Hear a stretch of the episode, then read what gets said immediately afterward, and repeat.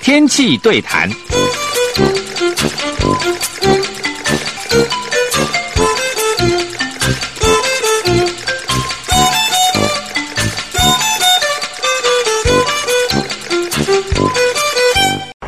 各位中广的听友，大家午安，欢迎到气象达人时间，我是主持人彭启明。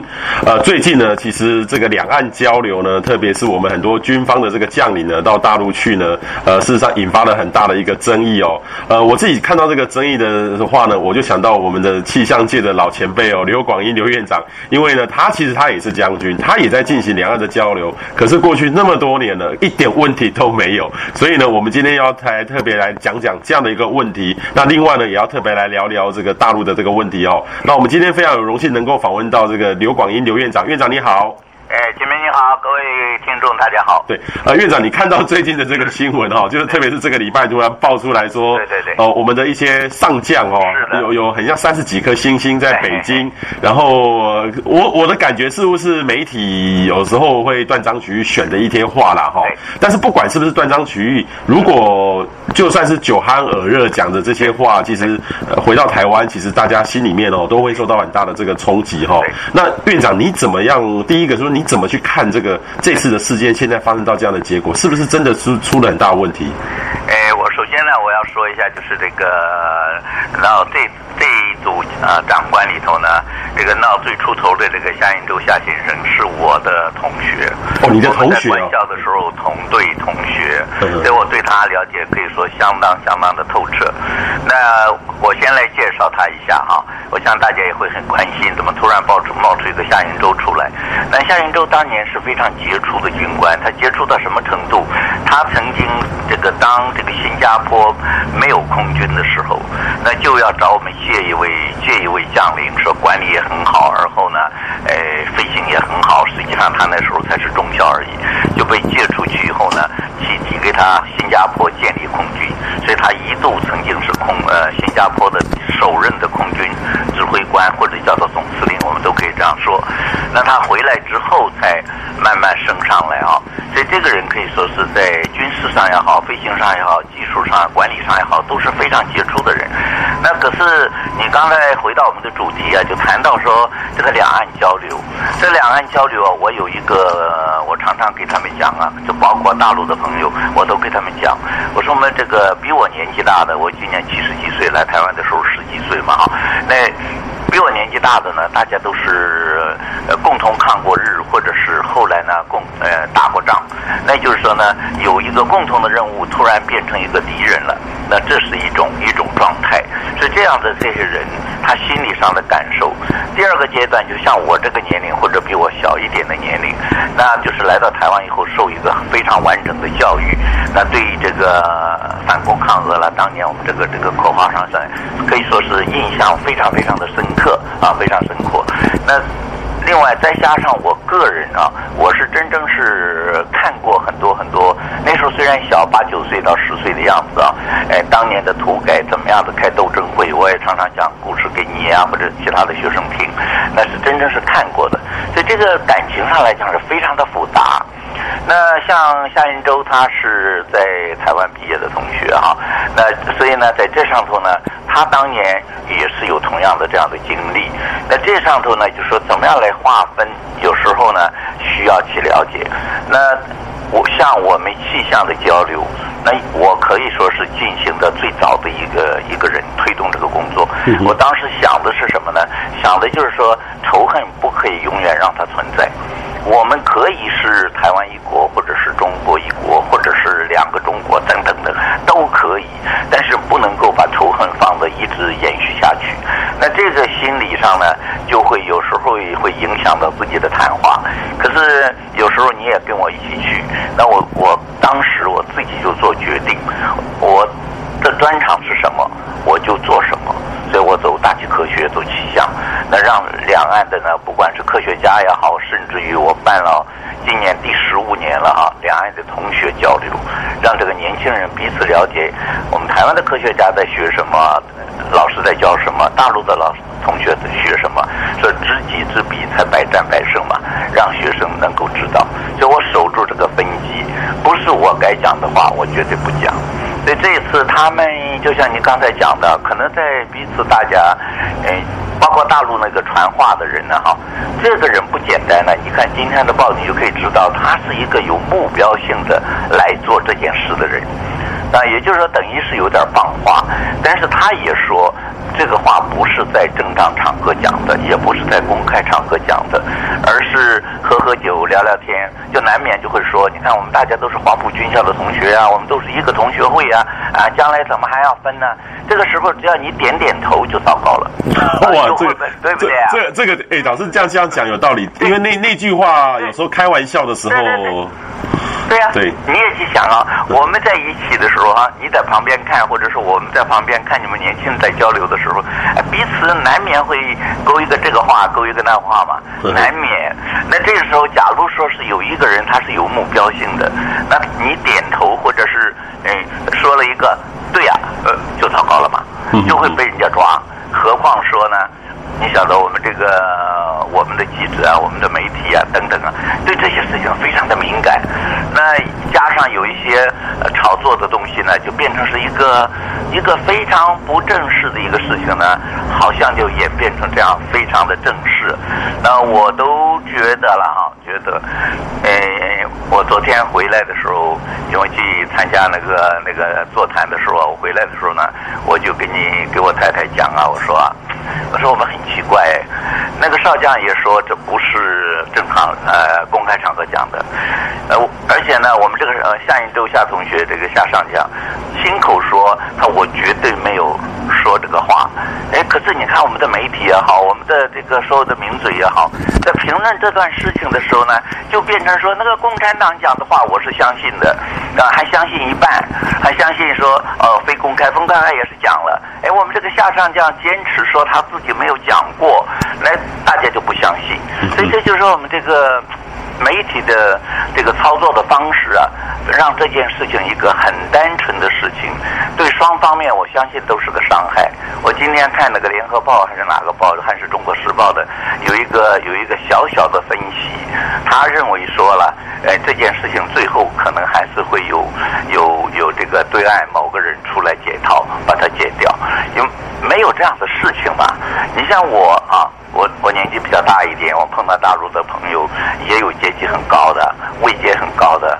我们坐在一起吃饭的时候，没有人会主动去谈说呃政治上的问题，或者是说非这个主观的事情。因为这些上将，包括夏云洲，夏云洲都退退伍，大概接近六七年了嘛。那其他的就更不用说了。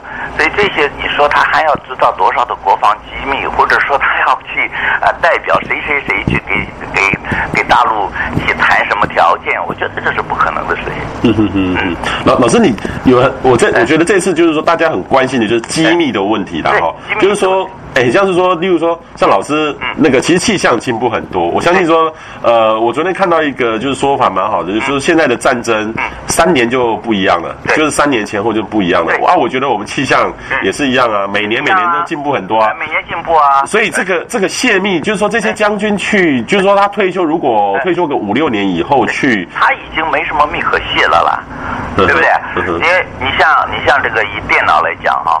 他们说电脑大概两年到三年之间就淘汰一代了。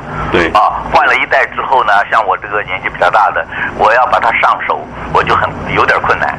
那你不要说是我还去泄露其中的机密，那这简直是没有这个可能。再一个非常非常重要，就是我们在军中受训的过程里头，这个最后的分寸还是拿捏的很准的。嗯嗯嗯。你像夏云洲哈。夏云洲当年是在台湾海峡是面对面的要可以开火的人呢，对不对？他受的那个训练，受的那种忠诚度的培养，他是不会这个根基是不会变的。所以你就算是对方来套他，或者是怎样子，让他说出很机密的事情，第一个他已经过时好好多年了，他最尖端的他已经不知道了。第二个他自己心里有个底。他绝对不会说出什么什么样的过分的话，所以呢，我还是比较相信他回来，我会去找他聊聊天，到，呃，到底是怎么回事？我还是相信这个后来共共产党这个少将出来说说这个啊，这个是不是正式场合？就是大家你想举杯举杯庆贺一下，说啊，我们这个会很成功啊！你看今后我们都是一个同学会了，怎样怎样怎样？说还分什么你我呀、还分什么共产党的军队啊？呃，中中中国国民党的军队啊？呃。你说在这个时候，当然有人就说，这时候夏应洲应该出来讲话，不是，不是国民党的中队，是中华民国的军队。哎，我我相信这个这个这个脸也拉不下来吧，嗯嗯，那就只好不说话嘛。可是不说话中间，你要不要笑一下，敬酒了？要不要要不要喝一下？要要这个怎样啊？哎，就可以变成一个话题啊。嗯嗯嗯。嗯，但老师其实像你来说的话，因为老师你是从这个少将这个退伍哈，然后退役哦，退退少将老师。然后，然后后来你到文化大学，然后也也参与了。这你真是参与这个两岸交流，是很早的，就是九零年代嘛，哈。可是那时候。因为我们那时候，像我第一次到大陆是一九九八年，那时候去都觉得还有点怪怪的哈。像我是年轻一辈，以前从来没有到大陆。可是你九零年代那时候去大陆，然后那时候刚开始，呃，敌对的关系其实是慢慢的还是有的，还是有的，还是有的。那老师那时候有有问题吗？像这样的问题会常常出现吗？我是九二年，就是民国八十一年的九月才第一次，就是民国三十八年离开的离开家，那到这个民国九十二。九十呃九十二年的九月才又再回去，这合起来呢是蛮长一段时间。那个时候呢，我父亲还在啊，他父亲在。那在那个时候，你可能年纪轻啊，可能没有看过那个时候的报纸。看了报纸以后，你就会会出了有些人呢回去就回来写一段心得啊，说哎呀，我回去的时候啊，人家把我摸得很清楚，哎，又是知道我做做什么的，知道我是什么样的官阶，或者是怎样怎样。还派派谁谁谁来接我？怎样？我觉得那里边夸张的气氛是比较多的，夸张的成分比较多。嗯、就是说大，大大陆情情资的收集，哎，情资收集没有那么灵光。照他们说的，你像我回去的时候，我除了我父亲，因为我父亲先来了台湾，因为那时候我还在军中的时候不能去嘛，不能去就准许申请直系血亲来台湾，所以我父亲呢就来过台湾，他当然就对我非常的了解。除了他之外，没有一个人知道我是做什么的。那我父亲回去才告诉他们说，这个这个孩子到了台湾以后呢，混得还不错等等。所以呢，呃，什么这个人来接啊，那个人来接啊，实际上都有都没有那回事。后来我到了文化大学，我就觉得让年轻人彼此了解一下是非常重要。说我是第一个推动两岸研究生交流的人。那个时候我去给对方去谈的时候，那我都是我那时候身份，我是给他们讲得很清楚。我说你你不要想说服我做什么。所以呢，我现在想要做的，你要不要做？就是让两岸年轻人在这个科学领域里面去交流。那现在我想一想，我自己这个坚持蛮正确的。嗯哼哼哼，老师，那像这样，那当时这个气象的交流来说的话，是，是不是很紧张啊？是不是会就是跟这次，例如说像我们现在外界在看军方合作，因为因为我们想，为什么军方为什么这次那么敏感？最重要就是他是军方嘛。对对。如果说是做生意的话，去怎么接触？那你顶多骂一句是什么“商人无处过”哈。对呀。这样这样来讲，那军方大家人家讲的说敌对忠诚度。对。那像当时这个气象来说的话，会不会有类似的问题出现？我当初过去的时候，我个人的感觉啊，就是可以把它分成两方面。那第一个方面就是刚才你谈的这一部分，到来会不会很敏感？实际上是还是非常的小心。他对对我，他晓得我是，呃，等大家见面以后，他就知道，慢慢就知道我是谁嘛。呃，那个时候呢，有一位彭彭先生啊，他是非常用心的人。他对我了解非常透彻，所以唯一对我做过调查的，假如有这样的人，有这样的干部啊，来做的实施这位彭先生。所以彭先生给他们说的很清楚。那时候我到气象局的时候，他们很多东西是不给我看的，那我就假装，必要去看他。为什么呢？因为那时候我知道他们比我们比我们落后嘛，你知道吧？技术上也好，连电脑也好。那时候这个中山大学一个总务长，呃，叫做郭海湖，那后来我们都叫他海鸟。那他跟我是个非常好的朋友，他就做了这个 CDC 在大陆的总经理，派到大陆的总经理。那我所以呢，这局用什么样的电脑，用什么样的东西，我是清楚的不得了。有时候他们请吃饭的时候，我就会故意放两句给他们听听，所以表示说你不让我看无所谓啊，我我不用看了。那第二个呢，他之所以不让我们看，那个时候他就是心里边还是比较虚，他觉得说给你们看可能可能蛮丢脸的啊，所以不纯粹是站在这个保密的立场。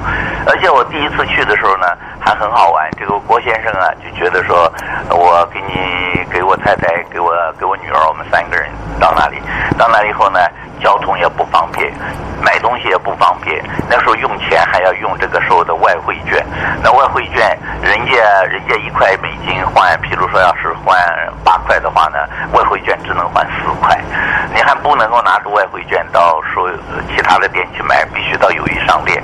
那友谊商店又比人家贵。所以我们去了是非常吃亏的，那非吃亏呢？这个郭先生就说啊，哎，我把我的车给你用啊，呃，我说你把你的车给我，你用什么呢？意思我告诉你啊，你开我这个车牌，这个车号比较方便，因为他是那里的总经理嘛。那这个车呢，就带我天天出去玩一玩。哎，有一天他就突然跟我讲，呃，刘老师啊，哎，我一定要请你吃顿饭呢。哎呦，我说不要，不用，不用，不用。他说你看我们在一起做了这么好几天的朋友，你这要。要去要去转换地方了，我一定要请你吃顿饭。他说我请你的是一定你没吃过的。我说什么饭呢？他一看我这有粮票，所以我还去吃过当年那个时候，哎，民国八十一年，一九九二年呢，还拿着粮票去吃一碗炸酱面，桌上呢说我来三两面。很有意思吧？三两的面，面 用两的来算。用两的，他不是跟你说这一碗面哦。所以你要是喝，你要是吃三两还是五两，我那时候搞不清楚。这三两面是指什么？三两面粉，啊，三两面粉和了以后呢，变成面条的时候该有多少？所以你有大碗小碗，就相当于我们的大碗小碗。我说我吃一个三两就好，五两我大概吃不了。但是我那时候点了之后有点后悔。呃，假如是湿面的话，三两不只有一点点嘛？后来上来还是蛮好的一碗。才小的时候，原来是算面粉的，所以那时候的气氛完全不一样。那后来他们的第一次到就是呃民国八十呃民国八十三年，一九九四年，那这个气象学会两岸的气象学会正式开始交流。那时候他们来的时候还是属于非非常谨慎，到了我们台北之后非常的谨慎。他们开始来的前面我说的是学生。学生第一次来台湾的时候，他们在广州开了一天的讲习会，先给这些孩子灌输，说你到那里要怎样怎样怎样，上一天的课哦，后才让他们来。所以最近呢，他们就说了，提到，所以这些老将们去大陆的时候，下一次不是说要不要先给他们讲习一下，再让他们去？所 以这两边的气氛呢，实际上我觉得啦，我们台湾同胞应该觉得非常的感到安慰，就我们真正是让每一个人。人都很自由自在，那很多决定的事情呢，可能他做这样的决定，或者说当场没有跟人家说，哎，你不可以这样说，有点有有的人就会觉得不恰当，可是有些人他也觉得无所谓啊，我们也不会因为说给他握了个手，给他他请我吃了一顿饭，我们就会变成共产党嘛，对不对？不会嘛，因为我们台湾的教育。我不不能说样样很成功，可是对于我们这个自由思想的这个培养，就是不受人家的骗，不受人家的约束，骗可能有时候受骗了，可是受人家的约束，我们的我们台湾年轻人也好，年像我这个年龄也好，都已经习惯于说不会的，受人家操纵几乎是不会的。假如有的话，也是少数，也是为了钱财而已啦。像这些人没有钱财的问题嘛，对不对？对，老师，我外界哈有一个。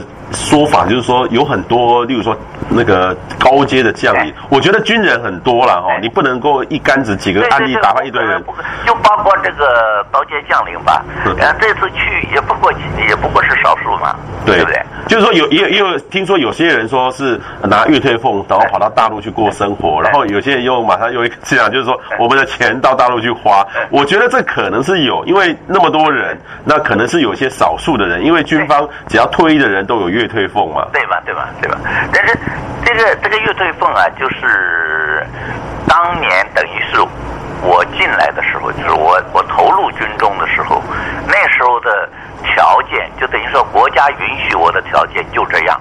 那我才进来的，而且那个时候呢，是大家都不要进来，所以才定了很多的比较优惠的条件。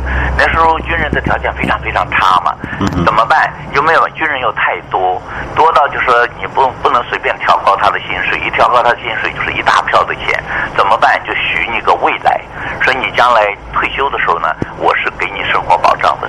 那很多人在这个状况之下投入啊，像我啊，在民国四十一年我就进了进了空军了。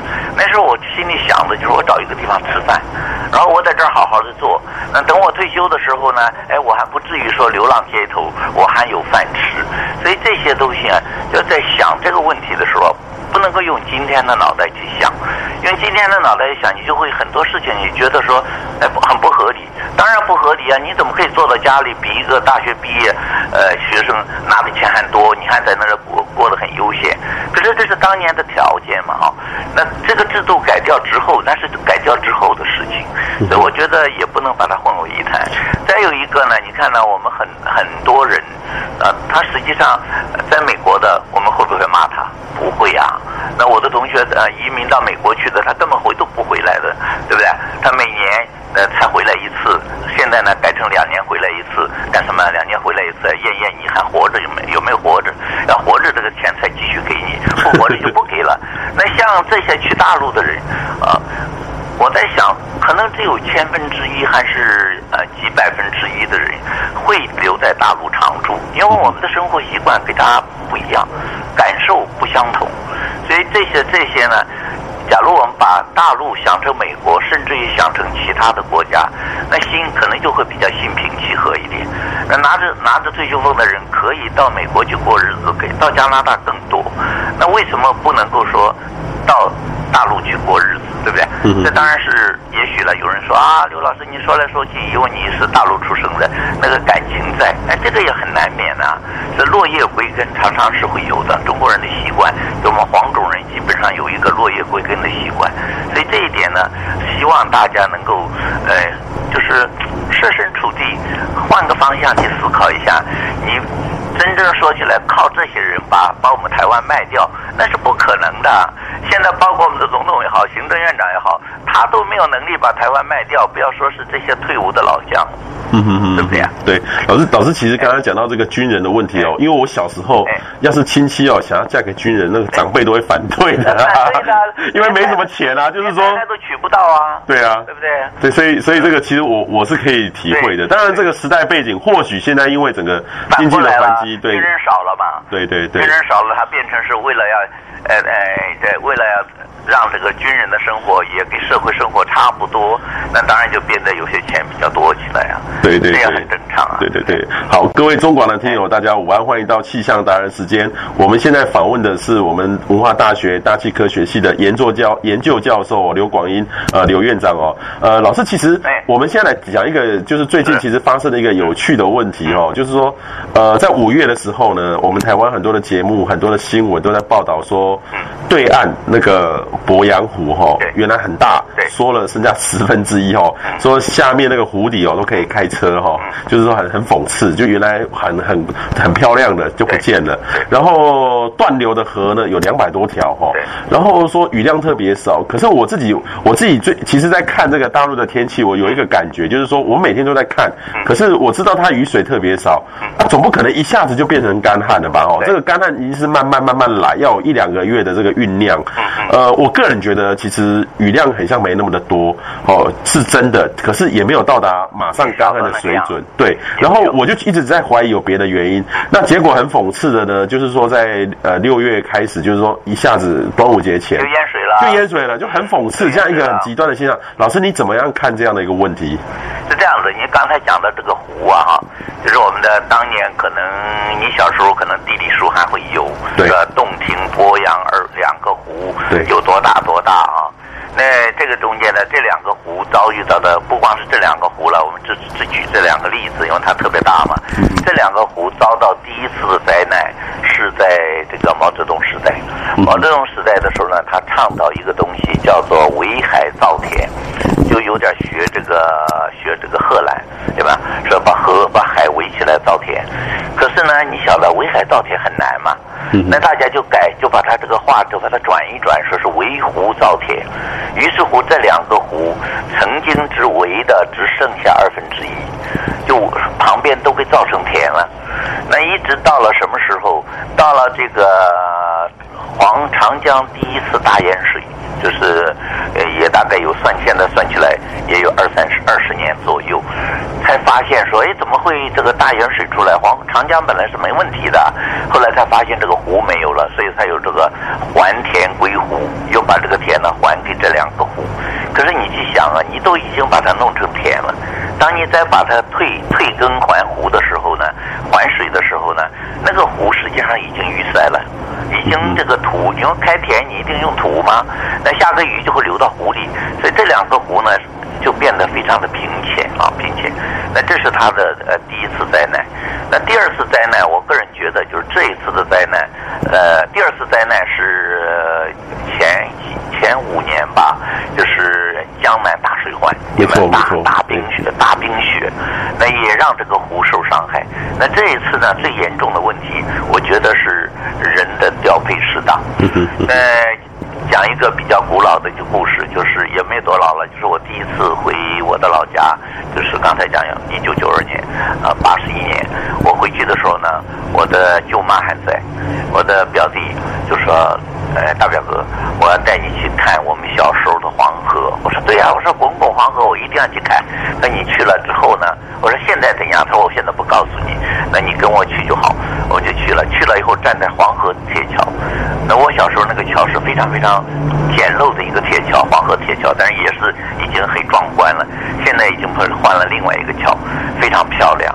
可是呢，我一眼望过去，黄河里是没有水的。黄河是没有水，那是完全出乎我的预料之外。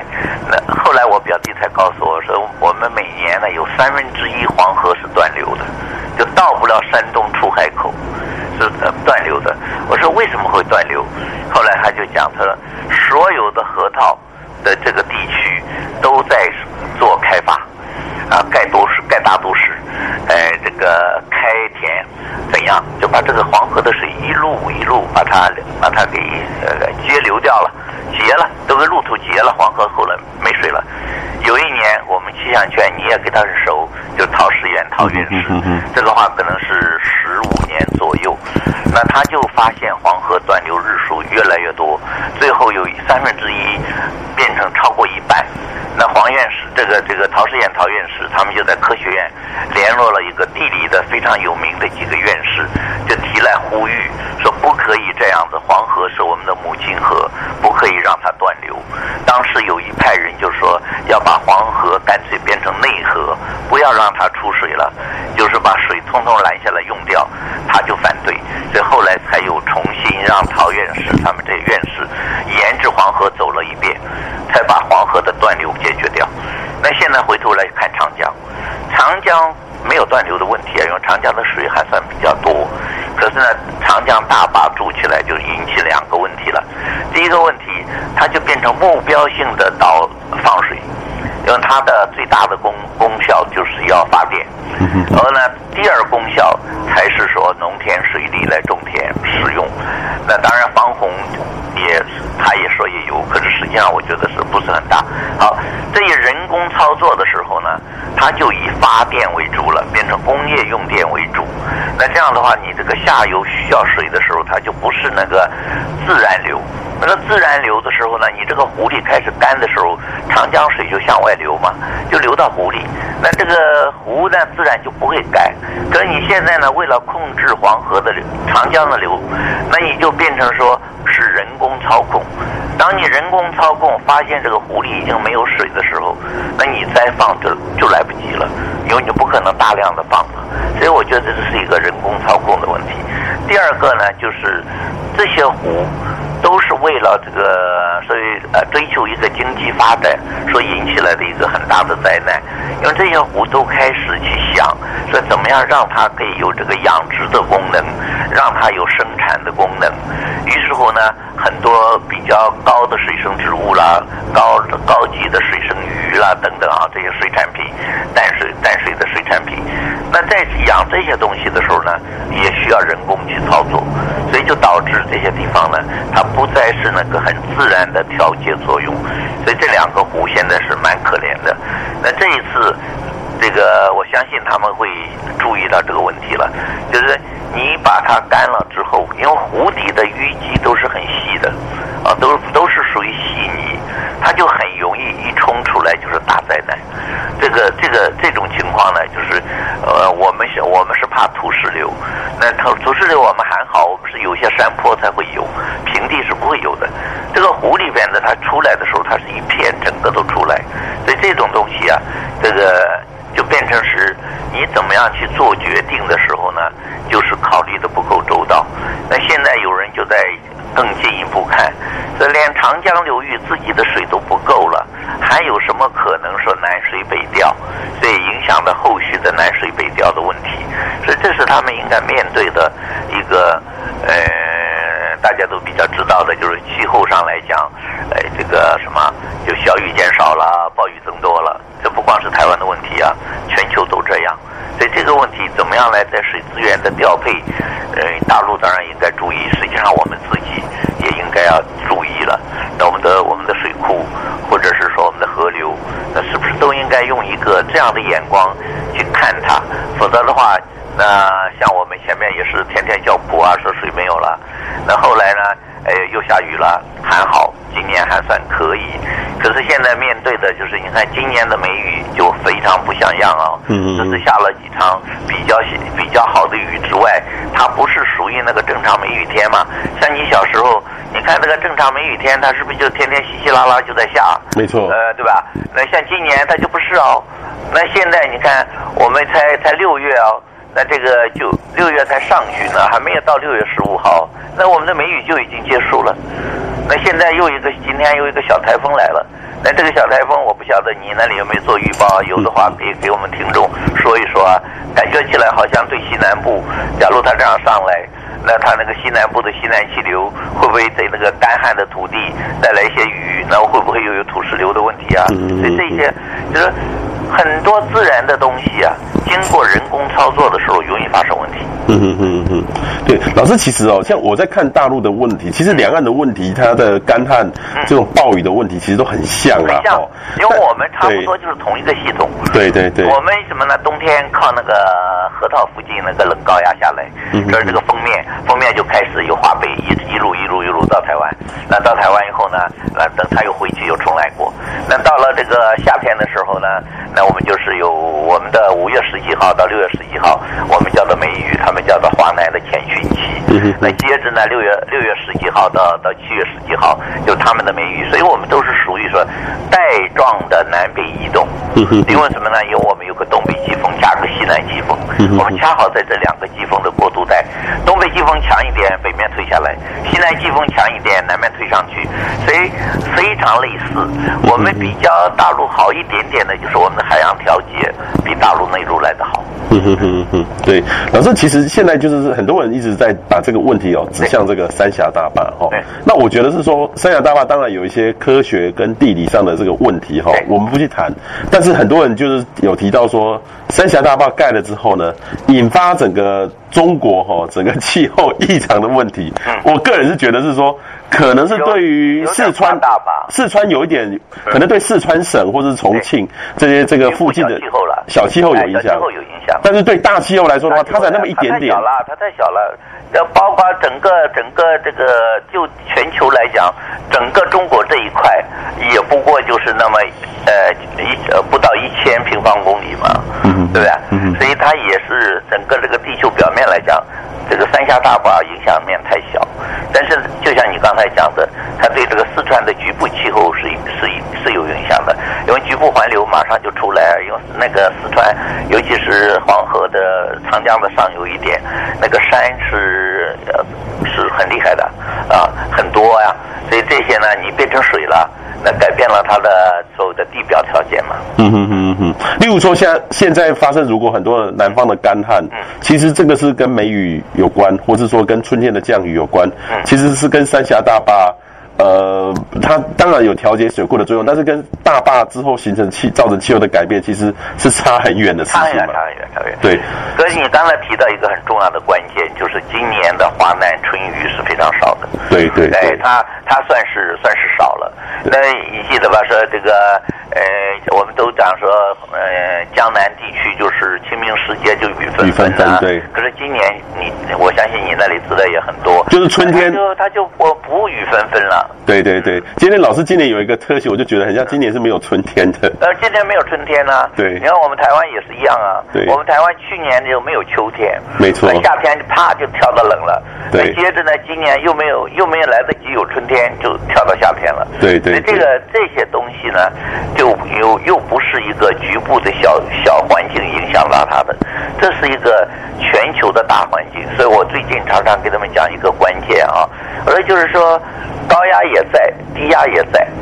可是呢，它的位置调动了。嗯嗯嗯。那这个位置调动，它是一个全球的事情，不是说我们台湾让它改一改就改一改，或者说啊三峡大坝让它改一改就改一改，它改不了的。因为像像这种的，就是属于这个全球的大环流系统来讲，动不动它的直径都是都是上千公里，对不对？面积上来讲呢，就是你要是一这一千，即使是呃乘个几百或者乘个一千的话，它都是很大面积的那种。高低压分布，那这个高低压分布呢？那你你像今年我们就看得很清楚，它这个为什么梅雨就早了？就是那个那那个河道附近一直下来之后，有长江口到日本海，哎，这个高压现在位置不对了。那位置不对，我们的梅雨就提早结束了。那相对的来讲，长江梅雨就提前期开始了。那这一些都变成是一个全球的影响。所以这种全球的影响，现在应该是就是联合国不是每都是为了过个几年就开一次会，可是开一次会最后也没有结果。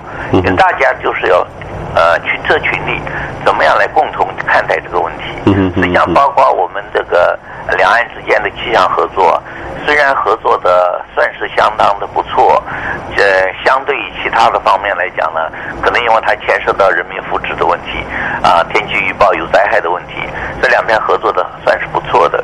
可是有很多基本的东西也没有做到，比如说了这个资料啦，或者是这个卫星啦，或者是雷达啦，看到的 看到的这些东西，假如双方面能够做一个很好的网联，那就可以增加大家的这个预报也好，现现场的实况也好，了解就更透彻。嗯所以这一点呢，还是值得我们加油的。对啊，所以其实我看到这个两个两岸的这个这次的这个事件哦，其实我就想到刘院长，其实过去来说的话，十多年前就开始做交流这个工作，但是其实这个是一件很难的事情了哈。就是说，老是那么那么早去谈这些事情的，跟他们对岸在谈的时候，到现在其实是有有进步，但是事实上根本的问题，老实说还蛮困难的。只要碰的碰到那个实质的问题的时候呢，它就是有点障碍。对，对，对。可是我觉得这中间有个很重要的事情，嗯，呃，这一次啊，我相信对这个两方面的，黄埔军校的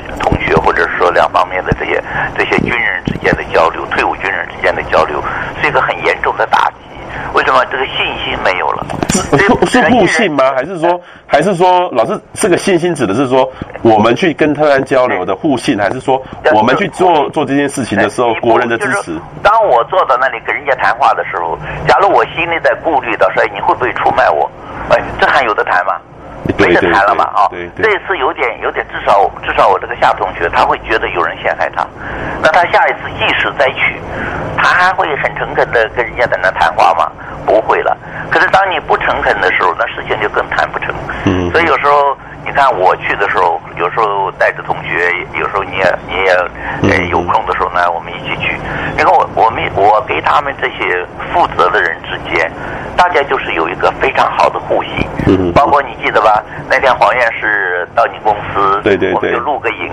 哎，他就他就问我一句话。话，他说会不会马上上电视？我说不会，哎，他就马上侃侃而谈了。嗯，那他就信任信任我们，说我不会陷害你。我们知道你把他马上抛上电视，他马上就难过嘛，回去就难过嘛。嗯，那我们怎么可以做这样的事情？没错，没错。哎，所以这个在谈话之中如何来建立互信？我觉得在今天来讲，不管哪一行哪一页的两岸交流上，这一点我觉得是蛮弱的。嗯，很多话不敢明讲。嗯，哎，那不敢明讲，甚至于呢讲了之后啊，怕怎样？